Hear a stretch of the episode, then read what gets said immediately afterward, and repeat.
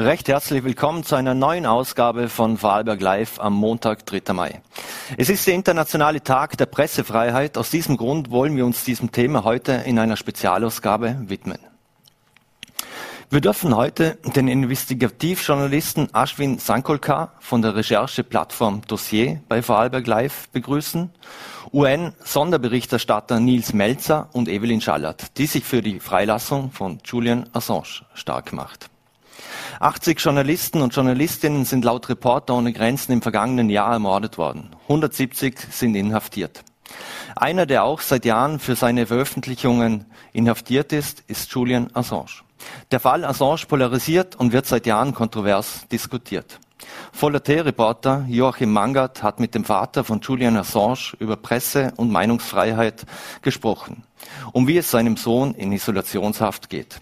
Das Interview haben wir aus Termingründen aufgezeichnet und zeigen wir Ihnen jetzt. Anlässlich des Tages der Pressefreiheit haben wir heute einen besonderen Gast im Studio. Ähm, unweigerlich verknüpft mit Pressefreiheit ist der Name Julian Assange. Und heute dürfen wir seinen Vater via Zoom aus Australien begrüßen. Hello, Mr. Shippen. Hello, good evening. So uh, it's evening here. Good morning to you. Thank you very much for your time. I hope uh, everything's good down under. Yeah, yes, uh, uh, I'm in. Uh, we started our tour of uh, northern New South Wales, uh, like a whistle stop tour of uh, towns that support Julian, and ending in Brisbane, Canberra, and Newcastle. Okay. Um, World Press Freedom Day. Uh, which meaning has this special day for you in your actual situation? Well, it, uh, focuses our minds on what has happened, uh, the intimidation and oppression of uh, the world's most renowned publisher, Julian Assange, um, and the ongoing persecution which results in uh, the intimidation and oppression of, of the Western press worldwide. So that is uh, brings to focus the World Press Freedom Day brings our minds to focus on those matters. hmm Um, how often can you contact your son? Uh, what was your last conversation about? Uh, since uh, March last year, there's been a COVID lockdown the, in the Belmarsh Maximum Security Prison. The prison itself is infested with COVID amongst the staff and the prisoners. Uh, so I haven't seen Julian since March 2019, but uh, the, he's allowed a 10 minute phone call as long as his account is in credit. And after 10 minutes, there's a guillotine, an automatic guillotine. Um, he's allowed a, a, a half hour phone call to his lawyers. He hasn't seen his lawyers, by the way, in 12 months, in over 12 months now. Um, what has changed after the last verdict in January when the court denied uh, the extradition of Julian to the USA? Well, uh, Julian, the immediately after the decision to, for no extradition was made, the United States lodged an appeal, um, and the uh, defense, Julian's defense, lodged a counter appeal, so that that will be heard by a High Court judge, a single High Court judge, in another five weeks' time. And then a decision will be made whether the uh, High Court will hear the United States appeal or whether the High Court will hear uh, Julian's, uh, the defence's appeal against the, uh, the, the, the quality of the extradition order. Um, Julian was is still famous uh, because of his fight against torture. Um, how is Julian's actual condition after years in exile and prison? Um, what has the torture done to your son? Well, he's not the best, uh, but his uh, spirit continues to uh, in, embark upon a fight for his freedom and contact with the outside world, knowing that there's support right throughout the world. Uh, lifts his spirits and keeps him fighting. Um, it's really important. This is a global problem. Uh, the oppression of uh, uh, publishing and journalists, and consequently, globally, the world is interested. So, Germany and Australia, of course, offered Julian the most support, the people, uh, not the governments, the people and the uh, institutions offered Julian very strong support. And then uh, France and Spain, the, and particularly in South America, amongst the people, there's a very big, vigorous support for Julian. So a worldwide, global difficulty has encountered worldwide, global support to bring Julian to freedom and to reinstitute to the privileges of a free press and the quality, improving the quality of conversation amongst ordinary people by having access to truthful and factual information. Mm-hmm. Um, a very strong supporter we have here in uh, Austria too, with Evelyn Schallert. Uh, she made this interview possible. Um, the installation of Davide Dormino was for one day in the beautiful mountainscape of the Lunar See. Um, what came into your mind when you saw the sculpture of your son Julian standing beside Snowden and Manning in the sunrise? Uh, it's wonderful. Uh, I didn't mean to, to leave out uh, Austria. Um, forgive me. Austria and uh, uh, has been uh, very strongly supportive, and the Austrian government offered, in fact, repeated the Council of Europe's declaration of support for Julian. Mm-hmm. Um, so all of the institutions of Europe are very concerned to see that this oppression of, of journalism and publishers doesn't continue.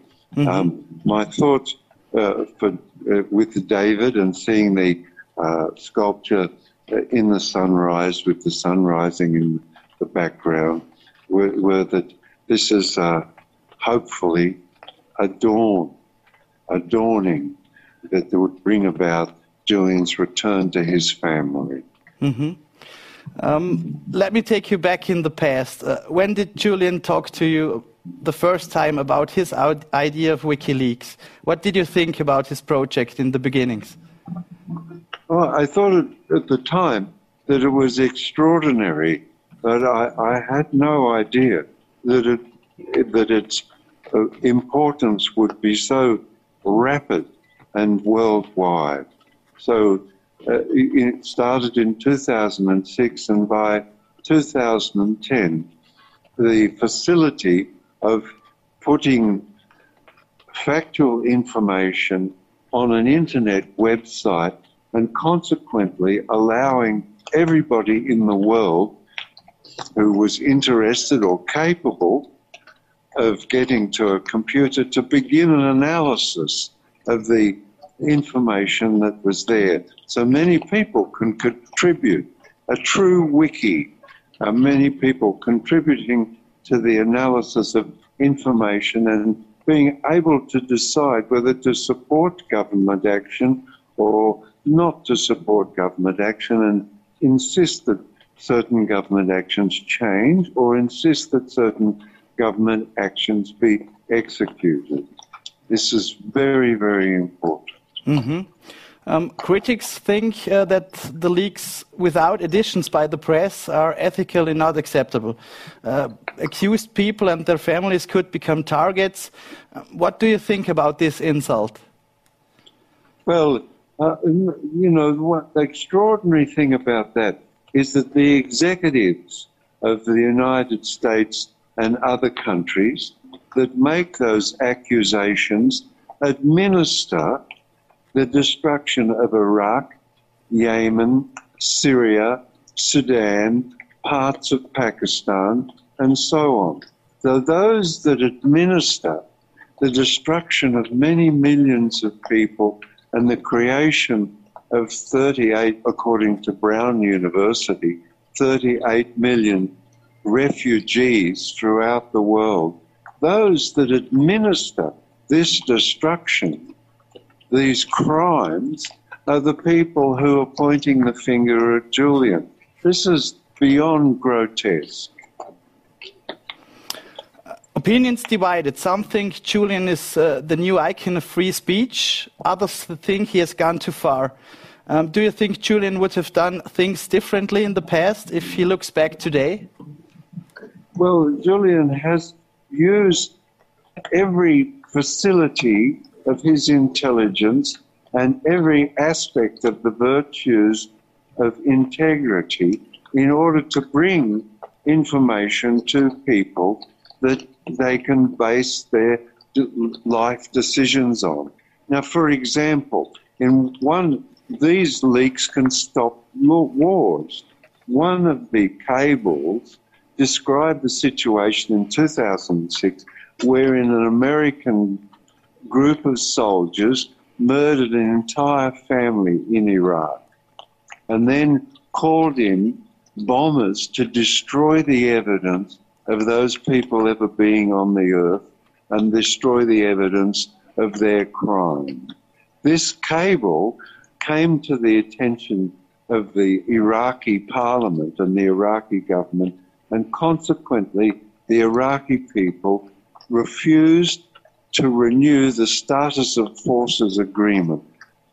Subsequently, the United States had to remove all of its soldiers from Iraq stopping the war.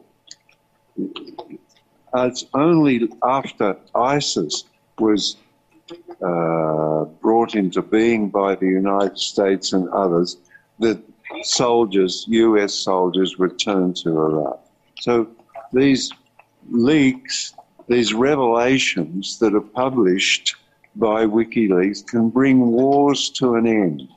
They're very important. And any uh, accusation from uh, people who don't like them had best be reconsidered. Mm-hmm. Um, how has your relationship changed during the years? Oh, well, it's more or less the same.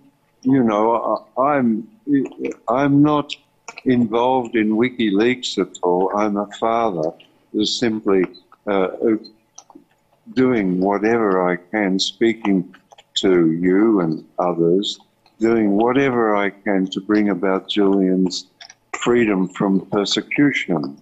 So uh, that is uh, the role I play in Julian's life. No other. Uh, I don't give, uh, and I'm not in a position, nor have the knowledge, nor the depth of understanding to give advice on political matters or WikiLeaks matters. Julian, in that regard, is his own man. Mm-hmm. Have yourself have you yourself become a target? No, uh, uh fortunately, the governments that I criticise understand that I, I'm simply fighting as best I can to ensure that Julian returns to the bosom of his family and is embraced by us so that he can embark upon a convalescence. So they seem to understand that, and I make no criticisms of individuals, only the institutions involved. That's all. Mm-hmm. Um, you're fighting for the rights of your son very passionately. Um, what do you demand? What are the next steps to free your son? Well, I think that the the uh, Biden Harris administration would do well to take note of the Obama Obama Biden administration and stop the the persecution of Julian and just let the the charges fall away, and they would benefit greatly from that in worldwide respect and relief that other nations must feel in having to continue their uh, relationship with the United States, but at the same time understanding that this uh, prosecution of uh, a publisher and a, a journalist is uh, causing populations to lose their faith in the judgment of uh, governments and the people who run those governments. So it, it would be very wise if the Biden administration simply uh, discontinued the uh, persecution of Julian. So then uh, I, th- say thank you very much for your time, Mr. Shippen. Um, I wish you luck for the fight against um, these regimes and uh, to free your son. And thank you very much again. Thank you, and thank you very much for your time. And uh, my my thanks to the people of Austria, and particularly the Vienna, where I have stayed many times with great pleasure. So, thank you. Das war das Interview von Volatilreporter Joachim Mangard mit John Shipton, dem Vater von Julian Assange. Und Joachim Mangard darf ich jetzt im Fallberg Live-Studio begrüßen. Hallo Joachim. Hallo Marc, vielen Dank für die Einladung. Joachim, äh, wie ist denn der Kontakt zu John Shipton entstanden, dem Vater von Julian Assange? Ist ja nicht so äh, gewöhnlich, dass äh, ein Vorarlberger Medium ein Interview mit dem Vater von Julian Assange bekommt? Ja, da gibt es eine kleine Vorgeschichte dazu. Ähm, vor ein paar Wochen haben wir die, die Geschichte äh, über diese Kunstinstallation am Lüner See gebracht und da ist vor allem äh, ein großer Dank gilt da der Evelyn Schallert. Ähm, die kämpft schon ähm, seit geraumer Zeit für die Freilassung von Julian Assange und ist auch in Kontakt mit dem engsten Umfeld des WikiLeaks-Gründers. Und dadurch ist dann auch der Kontakt entstanden. Also sie hat da quasi die, die Leitung nach Australien gelegt ähm, vielleicht, äh, um die Brisanz dieses Themas aufzuzeigen, ähm, da wird quasi nur über verschlüsselte Messenger-Dienste wie Signal kommuniziert. Ähm, auch aufgrund von der Zeitverschiebung war die Terminfindung für dieses Interview gar nicht einfach. Ähm, wie im Interview gesehen, äh, der John mhm. Shipton ist gerade auf einer Whistle-Stop-Tour durch Australien, hat sich dann aber für uns, äh, dank des Einsatzes von Revelin Schallert, nochmal vielen Dank, äh, die Zeit genommen und hat mhm. dann dieses Interview uns gegeben. Mhm. Also da, da, wird höchsten Wert auf, auf Sicherheit gelegt. Also ein WhatsApp oder ähnliches äh, kommt da nicht in Frage. Also auch Signen. Du hast ja viel nachrecherchiert in, in dem Fall. Was macht in dem Fall Assange so spannend? Ja, ich glaube, es gibt äh, gerade am Tag der Pressefreiheit kaum eine Person weltweit, die in den letzten Jahren und Jahrzehnten so viel Wirbel erzeugt hat, gerade wenn es um Veröffentlichungen, investigativen Journalismus gegangen ist. Ähm, Julian Assange hat mit dieser geschaffenen Plattform sich immer dem höchsten Schutz äh, der Quellen verschrieben. Also sprich, das war auch mit den digitalen Möglichkeiten, die er hatte, äh, zum ersten Mal so richtig möglich, dass man einen Whistleblower auch dementsprechend schützen konnte und verschlüsselt diese diese äh, ja, Wege zu, zu diesem Kontakt, ähm, ja, diesen äh, Opinion-Leadern oder auch den Regierungen, die da zum Teil angefeindet wurden, Druck rauf auszuüben. Ähm, Assange polarisiert natürlich. Ähm, er ist ins Fadenkreuz geraten durch seine Veröffentlichungen.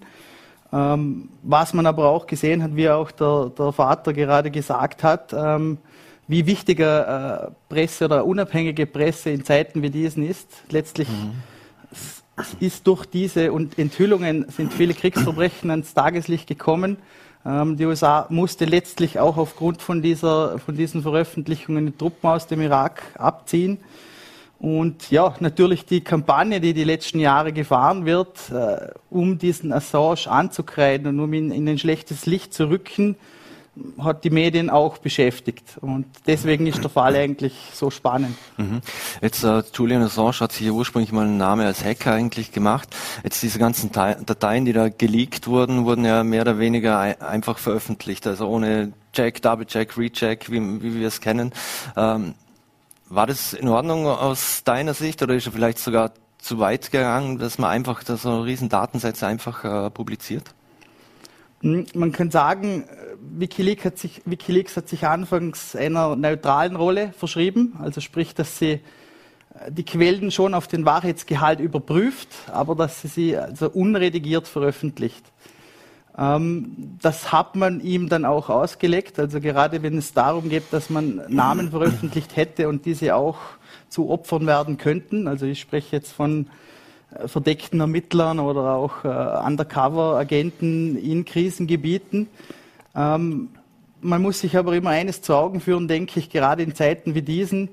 Äh, wir erleben momentan eine Zeit, und die hat Julian Assange definitiv mitgeprägt, wo in Social Media oder auch auf YouTube oder gerade jetzt auch in Zeiten der Pandemie ähm, Sachen veröffentlicht werden und jeder wird irgendwie zum Publisher und muss keine Rechenschaft abliefern. Als Presse müssen wir das tagtäglich, wenn wir Fehler machen oder falsche Informationen verbreiten, sind wir auch rechtlich äh, verpflichtet, Gegendarstellungen zu bringen oder auch selbst mhm. quasi vor den Richter zu treten. Ähm, Fakt ist definitiv, dass durch seine Veröffentlichung sicherlich mehr Menschenleben gerettet wurden, als letztlich ähm, ins, in die Zielscheibe wurden. Und ich denke, seine Rolle als Publisher und Journalist äh, wird eine Sache sein, die Gerichte zu klären haben und das muss aber in Form eines fairen Prozesses stattfinden. Mhm. Abschließend noch, du hattest ja auch die Gelegenheit, mit Nils Melzer zu, ein Interview zu führen, dem UN-Sonderberichterstatter für, für Folter und Menschenrechte, der sich ja auch äh, dem Fall Julian Assange ganz genau angesehen hat. Ohne dem Interview jetzt zu sehr vorzugreifen, weil wir es auch gleich noch sehen werden, äh, ist Assange doch ein Opfer von Verschwörungen und Intrigen oder muss man ihn mit Vorsicht genießen? Ähm, gerade in dem Interview wird deutlich, äh, der Professor Nils Melzer ist ein Jurist, ähm, hat sich auch diesen Fall, hat gerade auch ein Buch publiziert, das ich jedem ans Herz legen kann, also der Fall Assange, wo er sich wirklich intensiv mit diesen Kampagnen und, und diesen Verleumdungen, die äh, um Assange gesponnen wurden, beschäftigt hat. Ähm, gerade der Fall in Schweden und diese äh, Vorwürfe der Vergewaltigung, ähm, da ist einfach viel ans Licht gekommen, gefälschte Polizeiprotokolle. Es wurde auch nie Anklage Klage erhoben aufgrund von dieser fragwürdigen Beweislast. Ähm, für mich persönlich als Journalist denke ich, bleibt die Rolle Julian Assange definitiv zu hinterfragen. Das wird aber eine Sache der Gerichte sein. Und das, was jetzt passiert, ist, dass äh, ein Mensch, der quasi sich des, dem Aufdeckens von, von illegalen Machenschaften verschreibt, der eine Plattform aus diesem Antrieb aus gegründet wird, ähm, so übel mitgespielt wird, äh, weckt definitiv viele Menschen auf. Und man sieht auch auf, aufgrund des weltweiten Supports, den er momentan erfährt, ähm, ich glaube, das ist ganz wichtig in einer Demokratie, in der wir leben, gehört eine freie Presse und eine freie Meinungsäußerung dazu. Und an einem Tag wie diesen ähm, merkt man auch, äh, wenn man denkt, äh, ich glaube, das wird der, der Professor Melzer dann eh sagen, äh, der Mensch lebt jetzt seit acht Jahren, war er im Exil, zwei Jahre jetzt in Haft, in Isolationshaft, wird eigentlich quasi Opfer von Folter. Also das äh, mhm. ist natürlich etwas, wo, wo sich niemand wünscht. Und umso wichtiger ist aber, man merkt, sein Geist ist nach wie vor unge ungebrochen und genauso wird es auch sein Vermächtnis sein. Mhm. Joachim, vielen Dank für das Interview und äh, mit John Shipton und dem Besuch jetzt im Studio und das Interview mit UN-Sonderberichterstatter Nils Melzer, das Joachim Manga geführt hat, das sehen wir uns jetzt an. Ja, liebes Publikum, ähm, im Rahmen von unserer Sondersendung Vorarlberg Live zum Thema Pressefreiheit und am Tag der Pressefreiheit haben einen weiteren sehr interessanten Studiogast. Und zwar dürfen wir nach Genf schalten und mit dem äh, Universitätsprofessor Nils Melzer, seines Zeichens UN-Sonderberichterstatter für Folter, äh, ein Interview führen. Ähm, er ist genau in diesem Fall Assange mittendrin und ihn beschäftigt es natürlich auch aufgrund von der Folterthematik, die im Raum steht. Ja, grüß Gott, Herr Professor Melzer, viele Grüße nach Genf. Guten Tag. Ja, äh, in einem Interview haben Sie gesagt, anfangs waren Sie von der Unschuld Julian Assange nicht überzeugt. Was hat denn Ihre Meinung geändert? Ja, vielleicht muss ich hier vorausschicken, dass ich natürlich nicht in erster Linie mich äh, mit der Schuld oder Unschuld äh, von Menschen befasse, sondern damit, ob sie Opfer der Folter geworden sind. Und das sind ja nicht immer Unschuldige, nicht? Äh, Folter ist immer verboten, selbst bei den größten Schwerverbrechern.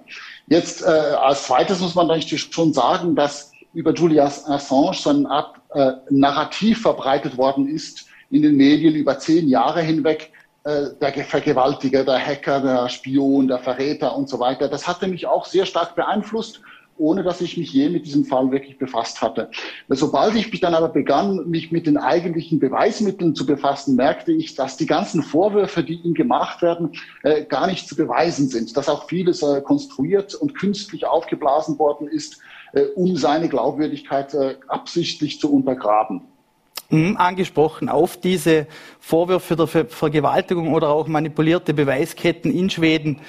Welchen Eindruck haben Sie vom bisherigen Verlauf rund um diese Causa, die sich jetzt doch schon Jahre zieht?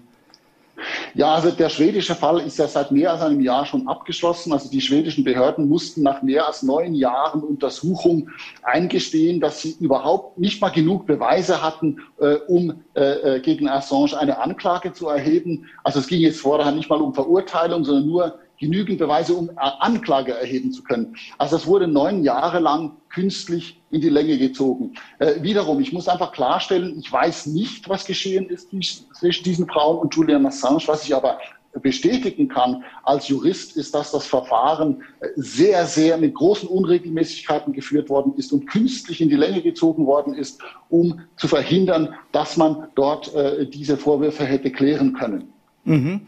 Ähm, wie stehen Sie zum Vorwurf, äh, dass durch Aufdeckungen von Wikileaks und fehlendes journalistisches Redigieren Menschenleben aufs Spiel gesetzt wurden? Ist auch so ein verbreiteter Vorwurf. Mhm. Es gibt keine Beweise dafür. Die US-Regierung wurde wiederholt gefragt vor Gericht in den USA, im Manning-Prozess damals und auch jetzt in Großbritannien, letztes Jahr im Assange-Prozess. In beiden Fällen konnte die USA nicht einen einzigen Fall vorbringen, wo jemand gefährdet worden ist wegen diesen Veröffentlichungen.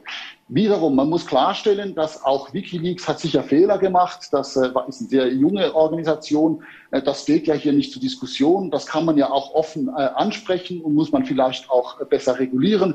Aber es gibt keine Beweise, dass jemand deshalb in Gefahr gebracht worden ist, Hingegen ist bewiesen worden, dass Wikileaks eigentlich die Informationen, die nicht redigierten Informationen auch nicht als erste Organisation mhm. äh, veröffentlicht hat, sondern dass diese äh, schon von anderen Journalisten äh, äh zugänglich gemacht worden sind vor ihm.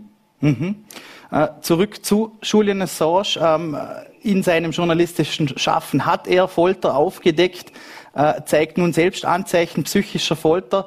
wie beurteilen Sie seinen Zustand?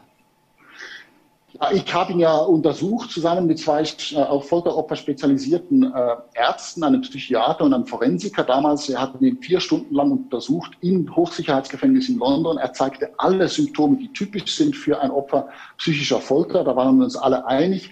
Und äh, da, man spricht also von extremen Angst- und Stresszuständen, von auch neurologischen äh, äh, schon Beeinträchtigungen, die man messen konnte, äh, die also typisch sind für solches äh, äh, und auch nicht erstaunlich im Hinblick auf, äh, mit Blick auf die äh, Lebensumstände, die er natürlich hatte in den letzten sechs, sieben Jahren in der Botschaft und jetzt auch im Hochsicherheitsgefängnis in London, äh, was eigentlich vergleichbar ist mit Isolationshaft. Mhm.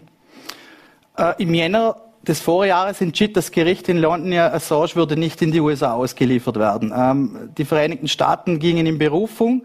Äh, was erwarten Sie sich, wie dieser Prozess weitergeführt wird? Also es war äh, im klassischen, es war 4. Januar 2021, dieses Jahr, nicht? Also schon. äh, aber äh, äh, ja, äh, das ist richtig. Erstinstanzlich wurde zwar die, die ganze Anklage der USA grundsätzlich als zulässig äh,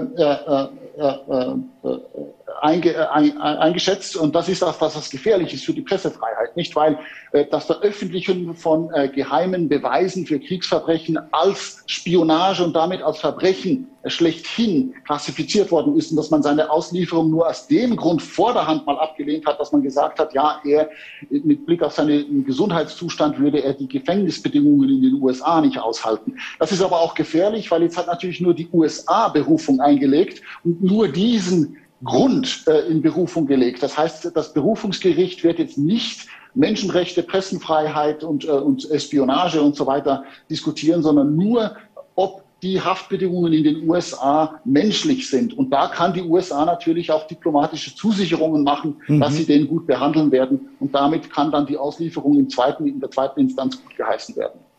Was würde ihm denn im Fall einer Auslieferung blühen in den USA? Also zweifelsfrei, es, wird, es wäre ein Spionageprozess in Alexandria, im berüchtigten Spionagegericht. Das sind, das muss man sich so vorstellen, das sind äh, Prozesse, die absolut hinter verschlossenen Türen stattfinden. Da gibt es keine Prozessbeobachter, die Presse hat keinen Zugang. Selbst der Angeklagte hat keinen Zugang zu den Beweismitteln gegen ihn. Also das sind keine faire Prozesse. Da wurde noch nie jemand freigesprochen. Das sind alles, also das kann man eigentlich mit einem geheimen Staatssicherheitsprozess vergleichen. Und danach natürlich, wenn er nicht äh, einen Deal macht, also teilweise zumindest geständig ist, erwarten ihn dann bis zu 170 Jahre, also das heißt lebenslang mhm. äh, äh ohne Entlassungsmöglichkeit, Einzelhaft unter unmenschlichen Bedingungen. Mhm.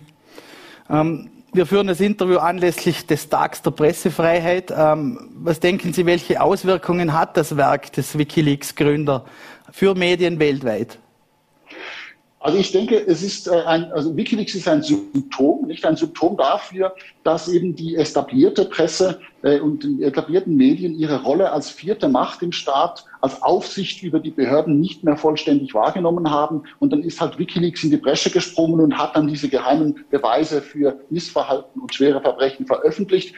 Ähm, das möchte man jetzt kriminalisieren. Aber das ist ja eigentlich die Grundfunktion der Presse die da Wikileaks ausgefüllt hat. Vielleicht nicht immer perfekt, aber im Grunde ist ja das im öffentlichen Interesse jeder Gesellschaft. Das ist das Alarmsignal einer Gesellschaft, dass die Presse oder eben auch Organisationen wie Wikileaks uns darauf aufmerksam machen, wenn die Behörden Verbrechen begehen und korrupt sich verhalten. Das darf nicht strafbar gemacht werden. Das ist ganz, ganz wichtig. Sonst wird natürlich die Kontrollmöglichkeit, die demokratische äh, Kontrollmöglichkeit über die Behörden äh, wird der Bevölkerung so entzogen. Mhm. Vielleicht noch abschließend, glauben Sie persönlich daran, dass äh, Julian Assange wieder als freier Mann mit seiner Partnerin und seinen zwei Söhnen äh, ein unbehelligtes Leben führen wird? Ich wünsche es ihm natürlich, das ist sein Menschenrecht, äh, das äh, müß, müsste so sein äh, in einem demokratischen Rechtsstaat. Wie, wenn ich aber sehe, wie man ihn behandelt hat und verfolgt hat und in die Enge getrieben hat in den letzten zehn Jahren, glaube ich nicht, dass die Staaten bereit sein werden, ihn so einfach loszulassen. Ich denke, er wird erst freigelassen werden, wenn er gebrochen, ein gebrochener Mann ist und nicht mehr der den Staaten gefährlich werden kann. Äh, ich denke, der einzige Ausweg wäre, dass sich die öffentliche Meinung hier ändert und der Druck auf die Regierungen und die Behörden steigt, äh, damit hier äh, es zu einem Kurswechsel kommt. Dann sage ich mal vielen lieben Dank für diesen spannenden Einblick in diesen Fall und äh, ja, wünsche Ihnen weiterhin viel Erfolg in Ihrem Schaffen und gegen die Folter weltweit. Herzlichen Dank. Und das Interview mit dem UN-Sonderbeauftragten Nils Melzer hat Vollerte-Reporter Joachim Manga geführt. Und wir bleiben im Thema, wechseln aber ins Land und ich darf jetzt im Studio begrüßen Evelyn Schallert, die sich seit Jahren für Julian Assange stark macht und auch die Kunstinstallation am Lünersee initiiert hat. Vielen Dank für den Besuch. Danke, dass Sie mir die Plattform hier bieten. Ist nicht selbstverständlich, darum bin gerne hier. Frau Schallert, ähm, warum engagieren Sie sich denn in dem Fall Julian Assange so und haben auch so gutes äh, Verhältnis oder, oder kennen da auch schon sein Umfeld? Also diese Frage bin ich im letzten Jahr oft, habe ich oft bekommen, wieso ich mich gerade für Assange stark mache. Und sie, mir, mir kommt es ja ein bisschen so vor, als würde man die Feuerwehr fragen, wieso sie das brennende Haus löscht. Ähm, initial, wie ich überhaupt dazu komme, möchte ich vielleicht mal kurz erzählen. Ich habe eines Abends eine Mail von meinem Sohn bekommen mit der Aufforderung, bitte diese Ja bis zum Ende zu lesen. Und das ist schon eher ungewöhnlich. Ähm, in dem Mail war der Bericht von Dr. Nils Melzer und der hat mich sehr schockiert. Der hat mich schockiert, weil ich an und für sich an unsere westlichen demokratischen Werte geglaubt habe. Und ich habe hier gesehen, dass hier halt einfach die Menschenrechte eines Menschen mit Füßen getreten werden und das hat mich schockiert und ich habe mich einfach verpflichtet gefühlt, hier aufzustehen. Mhm. Ähm, warum sind Sie denn von der Unschuld von Julian Assange so überzeugt? Er hatte doch äh, viele Daten mhm. geleakt. Also grundsätzlich muss ich sagen, ich bin von seiner Unschuld überzeugt, aber das, die Frage hat sich mir vor Anfang an nicht gestellt. Mhm. Weil sie eigentlich implementiert, dass ein schuldiger Mensch, äh, der ein Verbrechen macht, keine Menschenrechte hat. Also das, diese Frage müssen wir uns stellen. Hat ein Mensch, der, der Verbrechen begeht, keine Menschenrechte? Also ich glaube nicht und ich glaube, wir müssen da ganz vehement für die Menschenrechte eintreten. Mhm. Schuldig ist man erst, wenn man verurteilt Und ich bin, wird. ja, ich möchte, möchte dazu sagen, dass ich an und für sich, wie gesagt, ich bin von Anfang an eigentlich nicht ähm, es hat es für mich keine Rolle gespielt, ob er schuld oder unschuldig ist. Er hat Menschenrechte und die sind einzuhalten. Mhm. Wie sind denn die Kontakte zum John Shipton entstanden? Das ist ja nicht gerade gewöhnlich. Ja, also wie gesagt, ich habe dann angefangen, mich mehr für Julian Assange und seine Geschichte zu interessieren. Und ich bin jetzt ja nicht gerade als politische Aktivistin bekannt, aber ich, ich wie gesagt, ich habe mich verpflichtet gefühlt, dass ich hier aufstehen muss. Und äh, bin dann auch nach London gereist, habe zum ersten Mal bei den Brit Awards demonstriert, was also wirklich sehr ungewöhnlich für mich war, weil ähm, sich mit einem Schild irgendwo hinzustellen in der Öffentlichkeit mit so einem brisanten Thema eigentlich ist nicht einfach als normale Frau vom Brandhofen. Mhm. Und ja, und so, wenn man sich engagiert, lernt man natürlich auch andere Aktivistin. Ich würde mich nie selber als Aktivistin bezeichnen, weil ich bin eine ganz normale Frau vom mhm. Brand. Und ich würde mich also wirklich nicht äh, also dafür bezeichnen, aber ähm, man lernt natürlich andere Menschen kennen, die sich auch dafür einsetzen. Mhm. Und ja, so hat sich das an und für sich ergeben. Mhm. Und auch durch diverse äh, Aktionen, die wir natürlich auch äh, gemacht haben. Ja. Mhm. Jetzt äh, weiß man, dass viele Aktivisten kommen ja gerne mal ins, ins Visier der, der Mächtigen oder Geheimdienste oder, oder was auch immer. Haben Sie da auch schon Angst gehabt oder Situationen erlebt, äh, wo Sie dachten, ja, jetzt äh, da verfolgt uns jemand oder ähnliches? Nein, also in der Form Gott sei Dank nicht. Und ich muss sagen, ich fühle mich in Vorarlberg auch also sehr sicher. Ähm, aber ich meine jetzt, wenn man zum Beispiel in London ist? Ja, mein, ich bin nach der Protestaktion auf dem Flughafen sehr lange untersucht worden. Das ist mir noch nie passiert. Also, dass ich wirklich über eine halbe Stunde auseinandergenommen werde, das ist mir in der Form noch nicht passiert. Ähm, ansonsten aber kann ich jetzt nicht, also fühle ich mich nicht verfolgt oder so. Aber mhm. natürlich ist es, wenn man sich für so ein Thema, zu so einem Thema äußert, mein, ähm, man exponiert sich und, und, und es sehen eigentlich nicht nur seine Freunde, sondern mhm. auch immer andere. Und das ist halt, ja, es, es bedeutet halt schon, ähm, dass man Mut aufbringen muss. Und ich bin auch nur ein normaler Mensch und bin auch nicht immer so mutig, mhm. aber ich Kommunizieren Sie heute anders, also auch zum Beispiel nur über Signal oder, oder versuchen Absolut, da ja. verschlüsselte ja. E-Mails und, und ja. ähnliches? Ja. Also das hat sich schon geändert. Ja, also ich muss auch sagen, dass ich, äh, wenn Sie von Angst sprechen, ich habe mehr Angst vor Algorithmen, die mhm. zum Beispiel habe ich oft erlebt im vergangenen Jahr, dass einfach Beiträge von mir zensiert werden. Ich habe erlebt, dass meine Share-Funktion gesperrt wurde. Und das sind Entwicklungen, die machen mir schon Angst. Weil dann frage ich mich, was sehen wir alle? Sehen wir nur, was die Big äh, Tech-Konzerne wollen, dass wir sehen? Das muss, ich glaube, die Frage muss sich jeder stellen. Und ich habe, wie gesagt, ich habe die Zensur erlebt und ich finde sie bedenklich. Mhm. Heute ist der internationale Tag der Pressefreiheit. Äh, wie wichtig ist es aus Ihrer Sicht, dass man eine freie Presse auch als vierte Gewalt im Staat hat? Also es ist fundamental. Meiner Meinung nach ist es fundamental. Alle autoritären äh, Regime fangen als erstes damit an, die Presse auszuhebeln, beziehungsweise die Presse, die, die freie Presse zu beschränken. Und deswegen ist also die freie Presse ist fundamental für jede Demokratie. Mhm. Also absolut. Ist, ist, die Pressefreiheit aus Ihrer Sicht in Österreich gewährleistet, auch in Zeiten von Message Control, Fake News über Messenger-Dienste und soziale Medien?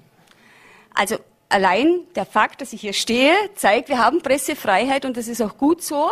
Ich sehe eher das Problem, dass diese Pressefreiheit nicht genutzt wird, oft. Gerade in diesem Fall von Julian Assange.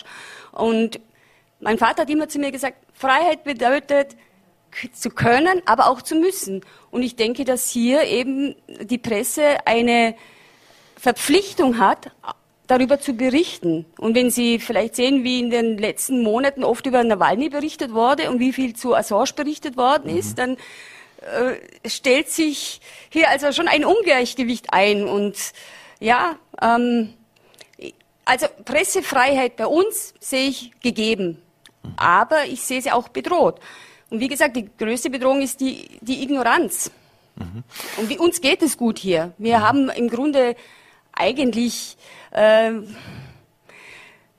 nicht, ähm, wir müssen nicht äh, irgendwie äh, Angst haben oder, also bei uns läuft's gut einfach. Mhm. Aber wenn ich so Tendenzen sehe, ich meine, jetzt ehrlich, wenn ich höre, über 200 Millionen Budget für, also Werbebudget für PR der Regierung, dann frage ich mich, ist die Presse dann noch wirklich frei? Objektiv? Objektiv, frei. frei. Also das sind Fragen, die man sich stellen muss. Oder wenn ich sehe, wie es in Ungarn zum Beispiel gerade läuft. Ja, das, da sehe ich Tendenzen, die ich nicht für gut erachte. Und gerade auch wieder in Bezug auf unsere Geschichte. Wir haben schon mal eine Zeit gehabt, in der wir keine freie Presse hatten und wir sollten da nicht hinkommen wieder. Mhm. Abschließend muss leider langsam zum Schluss kommen. Als ein großer Konzern wollte das österreichische Recherchenetzwerk äh, Dossier klagen, weil sie invest investigativ berichtet haben. Ähm, also ist bei uns die Pressefreiheit doch irgendwo auch gefährdet, beziehungsweise will man kritische Berichterstattung einfach niederklagen? Ja, das gibt's natürlich, aber man hat gesehen, gerade an diesem Fall, dass der öffentliche Druck gewirkt hat und der Konzern die Klage zurückgezogen hat. Und ich möchte vielleicht auch dazu sagen, dass es gibt natürlich, wenn man zum Beispiel als Private geklagt wird von großen Konzernen, hat die EU auch ein Gesetz erlassen, dass ähm, diese Slap-Klagen, das nennt man Slap-Klagen, ähm, dass die nicht zulässig sind, dass man sich da auch durchaus wehren kann und wie gesagt, dass da auch Gutes von der EU kommt. Mhm. Evelyn Schallert, recht herzlichen Dank für den Besuch im Studio und Ihre Unterstützung bei der Möglichmachung des John Shipton-Interviews. Danke, sagen, danke, dass ich hier sein durfte. Schönen Abend und bleiben Sie gesund. So, meine Damen und Herren, und wir bleiben auch beim Thema, und zwar unser nächster Gast hat als investigativer Journalist äh, maßgeblich an der Aufdeckung zahlreicher Korruptionsskandale äh, war er beteiligt, darunter Bawak und Buwok, Eurofighter und Immofinanz, Hyperalp Adria und Meinelbank. Da muss ich gerade alle ablesen, damit ich die alle auf eine Liste kriege. Und ich darf jetzt, äh, ist uns via Zoom zugeschaltet, Ashwin das ist rauskriege, Sankolka äh, von der Rechercheplattform Dossier. Vielen Dank, Aschwin, nach Wien. Danke für die Einladung. Aschwin Sankolka, wenn, wenn Sie das hören, äh, wir haben ja gerade versucht, ein bisschen den, ähm, äh, den Fall Julian Assange zu beleuchten. Äh, jetzt WikiLeaks hatte ja einen großen Einfluss auf die traditionellen Medienunternehmen. Also wenn es um anonyme digitale Dropboxen und ähnliches geht, hat das auch Ihre Arbeitsweise beeinflusst?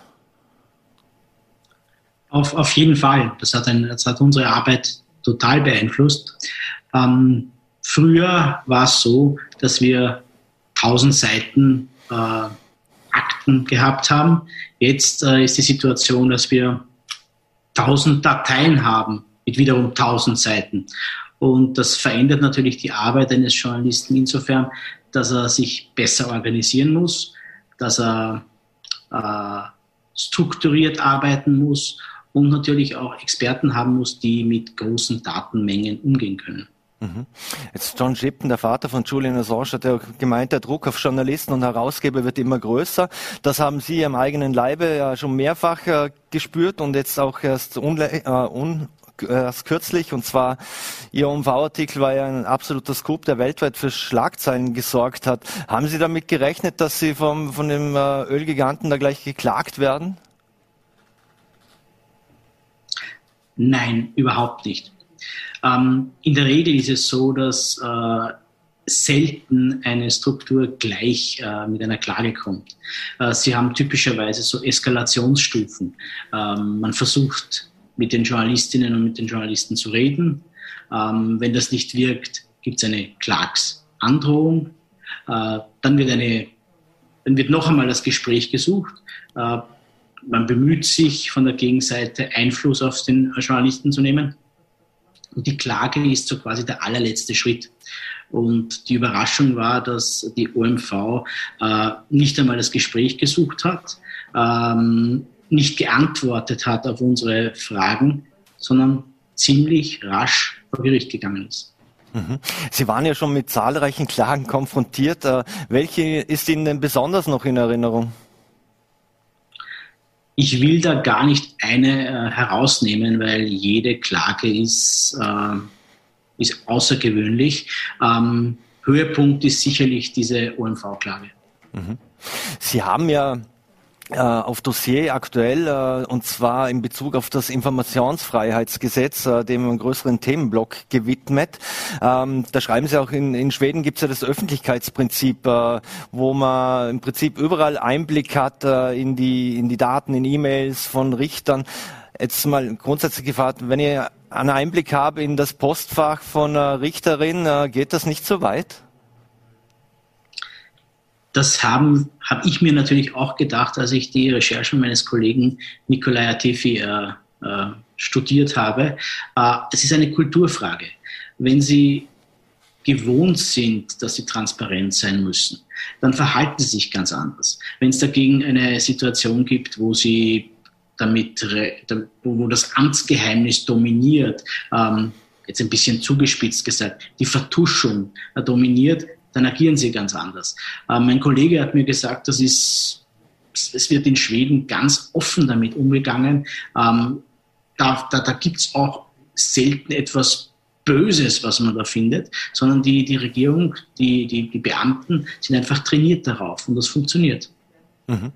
Wie schwierig ist, wenn man auch so viele Skandale und, und äh, Sachen aufdeckt, äh, wie schwierig ist es, die eigene Meinung äh, mit äh, und die objektive Berichterstattung äh, auseinanderzuhalten? Es wird der Journalisten oft vorgeworfen, dass sie zu subjektiv berichten. Ja, klar. Also in unserem Fall, ähm, also die Subjektivität, die kriegt man nie ganz weg, muss man sagen. Ähm, aber es gibt verschiedene Methoden, äh, wie man das auf ein Minimum reduziert. Und eins ist zum Beispiel äh, der Austausch mit Kolleginnen und Kollegen im, im Team. Ähm, da ist das, das Reden miteinander hilft da sehr schnell, wenn man, wenn man draufkommt, dass man sich da und dort vielleicht verzettelt hat oder ähm, äh, eine Frage nicht äh, genau gestellt hat. Ähm, wir sind ja wieder bei den alten journalistischen Prinzipien. Check, Recheck, Double Check äh, und vor allem Quellenkritik. Mhm. Wurden Sie selbst eigentlich auch schon bedroht oder, oder, oder verfolgt, wie auch jetzt diese Aktivisten in Neuseeland? Ähm, ja und nein. Ähm, es hat wenige Fälle gegeben, da habe ich es gewusst, weil man mich äh, gewarnt hat und da ist diese, diese Observation schnell im, im Sand verlaufen. Bei anderen äh, Fällen ist der, ist, der, ist der Verdacht da, aber ich konnte es nicht auf den Boden bringen. Mhm. Aber es soll immer wieder vorkommen. Mhm. Wie schützt man denn äh, seine Whistleblower und ist das Recht auf Quellenschutz, Informantenschutz äh, eines unserer höchsten Güter, die wir haben? Wenn ich jetzt zum Beispiel zurückdenke an diesen OMV-Skandal, da wurden ja von heute auf morgen Handys einkassiert, Laptops einkassiert. Äh, also da, da will man doch wissen, von wem Sie die Informationen erhalten haben. Ja, da, da, da gibt es keine da gibt es keine Paradelösung, eine Musterlösung. Das hängt echt von den, von den Informanten ab, von der, von der, von der, von der Historie der Person. Äh, kennt viele Informanten sind einfach besser und informiert über Datensicherheit als ich, den muss ich nicht viel erklären. Also die, die, die, die kommunizieren über sichere Leitungen, äh, über sichere Messenger. Ähm, es geht eher um die große Gruppe derjenigen, die keine Erfahrung damit hat. Und äh, das muss man sich immer individuell anschauen. Mhm. Riesenthema äh, in Österreich, wir haben es jetzt auch im Gespräch mit Evelyn Schaller gehört, äh, Regierungsinserate, Message Control. Ähm, wie unabhängig ist die österreichische Presse aus Ihrer Sicht in Zeiten eben von Message Control und Regierungsinseraten? Ich, ich glaube, pauschal kann man da gar nichts sagen ähm, weil es ein, ein, ein, Medium ist aus meiner Sicht äh, die Summe der Journalistinnen und Journalisten, die dort arbeiten. Ähm, es hängt sehr vom Herausgeber ab, vom Chefredakteur. Also was für ein Standing haben diese Leute? Welche Leitlinien geben die vor? Ähm, und wenn es, also man muss, man muss einfach sagen, wenn der der Fisch fängt am Kopf an zu stinken und äh, schauen Sie sich die einzelnen äh, Verlagshäuser, Medienhäuser in Österreich an. Ähm, manche Herausgeber haben eine sehr hohe Integrität, hohe moralische Standards. Äh, das, das äh, wirkt sich aufs gesamte Redaktionsteam aus. Da finden sie nichts. Bei anderen da sind schon die ganz oben an der Spitze äh, verdächtig Und das merkt man dann auch teilweise an den einzelnen Kolleginnen und Kollegen, wobei ich immer dazu sagen muss, äh, Ausnahmen bestätigen die Regel.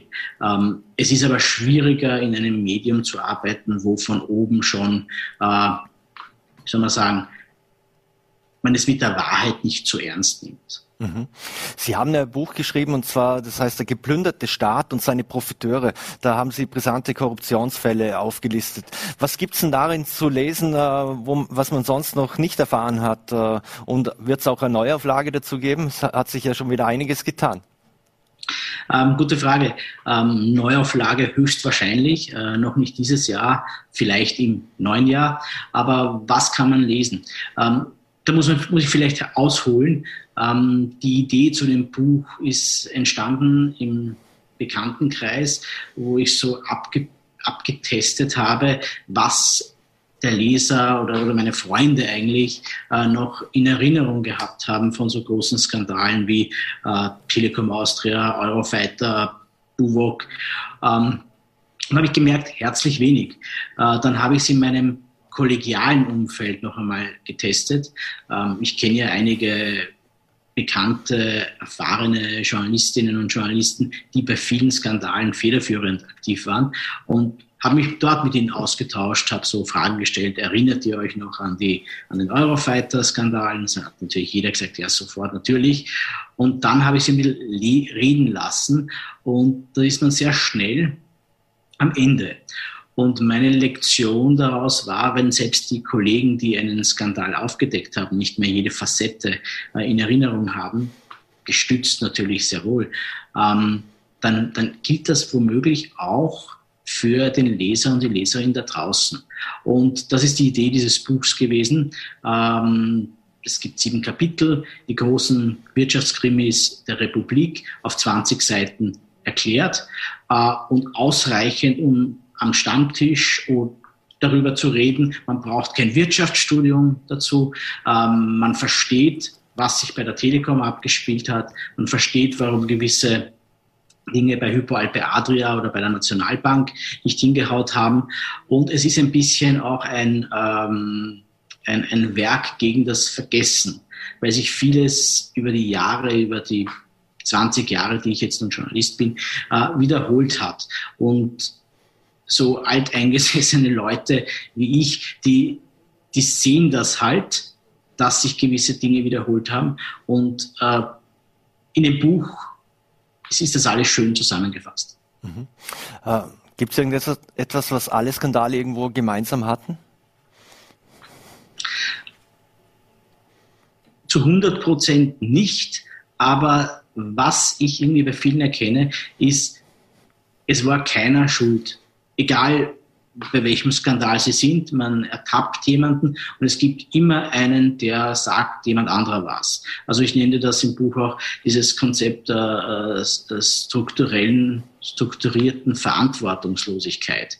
Also immer jemand anderen, auf jemand anderen hinzuzeigen, der eigentlich nicht aufgepasst hat oder nicht genau hingeschaut hat oder gerade nicht da war. Das ist irgendwie etwas, was sich, was sich, was sich durchzieht. Oder auch das Thema Transparenz. Also wir haben heute auch über, über, über das Informationsfreiheitsgesetz kurz geredet. Ähm, Transparenz ist so der, der, der, der, der Nährboden, wo Korruption äh, wachsen kann. Also streng genommen Intransparenz ist der, mhm. ist, ist der Nährboden. Transparenz ist so quasi das äh, Gegengift dazu. Äh, wenn alles transparent ist, dann gibt es keine Gelegenheit, äh, böse Dinge zu machen. Mhm.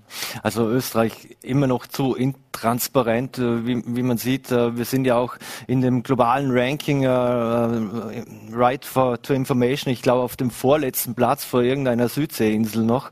Ähm, ich glaube, das zeigt schon ziemlich viel. Wie geht's Dossier AT aktuell? Vielleicht noch als abschließende Frage. Äh, Sie hatten einmal eine kurze Schieflage und sehr viel Unterstützung jetzt bekommen. Äh, wir können es auch nur empfehlen, immer sehr spannende Re Recherchen und Reportagen auf Dossier AT zum Nachlesen. Wie geht's Ihnen jetzt? Also wir hatten unser Crowdfunding, das ist sehr erfolgreich gelaufen. Wir haben unsere Mitgliederzahl mehr als verdoppelt und das zeigt, dass äh, unabhängiger Journalismus in Österreich einen Markt hat, ankommt und auch von äh, vielen äh, Privatpersonen unterstützt wird. Was uns gewissermaßen auszeichnet, ähm, ist, dass wir zu den wenigen, wenn nicht sogar das einzige Medium sind, das äh, ohne Konzerninserate auskommt, ohne Regierungsinserate auskommt, sondern wir sind einzig und allein unseren Mitgliedern, also Einzelpersonen, äh, verpflichtet und das schafft schon eine gewisse Unabhängigkeit. Ja. Und ich glaube, das war auch mit ein Grund, warum die OMV diesen brutalen Weg der Klage äh, gewählt hat, weil sie mit Inseraten bei uns nicht weitergekommen ist, was ja in Österreich leider häufiger das Mittel erster Wahl ist. Ashwin Sankolka von Dossier, vielen Dank für Ihre Zeit. Äh, wünschen Ihnen alles Gute. Äh, sind schon gespannt auf die nächsten investigativen Recherchen und Reportagen. Werden wir natürlich auch von hier aus mitverfolgen. Vielen Dank. Bleiben Sie gesund und schöne Grüße nach Wien. Dankeschön. Schöne Grüße nach Wahlberg. So, meine Damen und Herren, das war Vorarlberg Live, eine Spezialausgabe im, äh, im Sinne von äh, des Internationalen Tages der Pressefreiheit. Vielen Dank fürs Dabeisein. Wir würden uns freuen, wenn Sie morgen wieder einschalten um 17 Uhr. Bleiben Sie gesund und einen schönen Abend.